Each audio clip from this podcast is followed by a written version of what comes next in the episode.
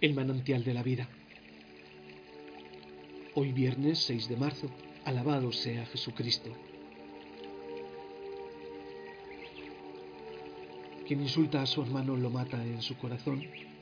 Quien odia a su hermano mata a su hermano en su corazón. Quien critica a su hermano lo mata en su corazón. Tal vez no nos damos cuenta de esto y luego hablamos, despachamos a uno y a otro. Y esto es matar al hermano, es importante conocer qué hay dentro de mí, qué sucede en mi corazón. Si uno comprende a su hermano, ama, porque perdona, comprende, perdona, es paciente.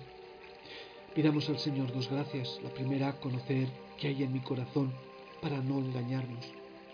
La segunda, hacer el bien que está en nuestro corazón y no hacer el mal que está en nuestro corazón.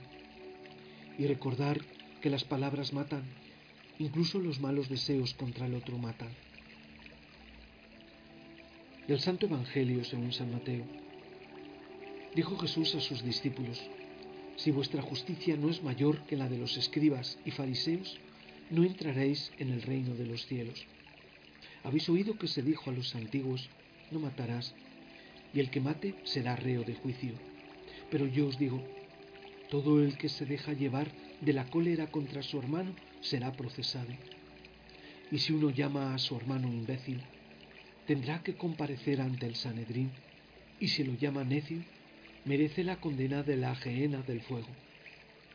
Por tanto, si cuando vas a presentar tu ofrenda sobre el altar, te acuerdas allí mismo de que tu hermano tiene quejas contra ti, deja allí tu ofrenda ante el altar y vete primero a reconciliarte con tu hermano, y entonces vuelve a presentar tu ofrenda con el que te pone pleito, procura arreglarte enseguida, mientras vais todavía de camino, no sea que te entregue al juez y el juez al aguacil y te metan en la cárcel.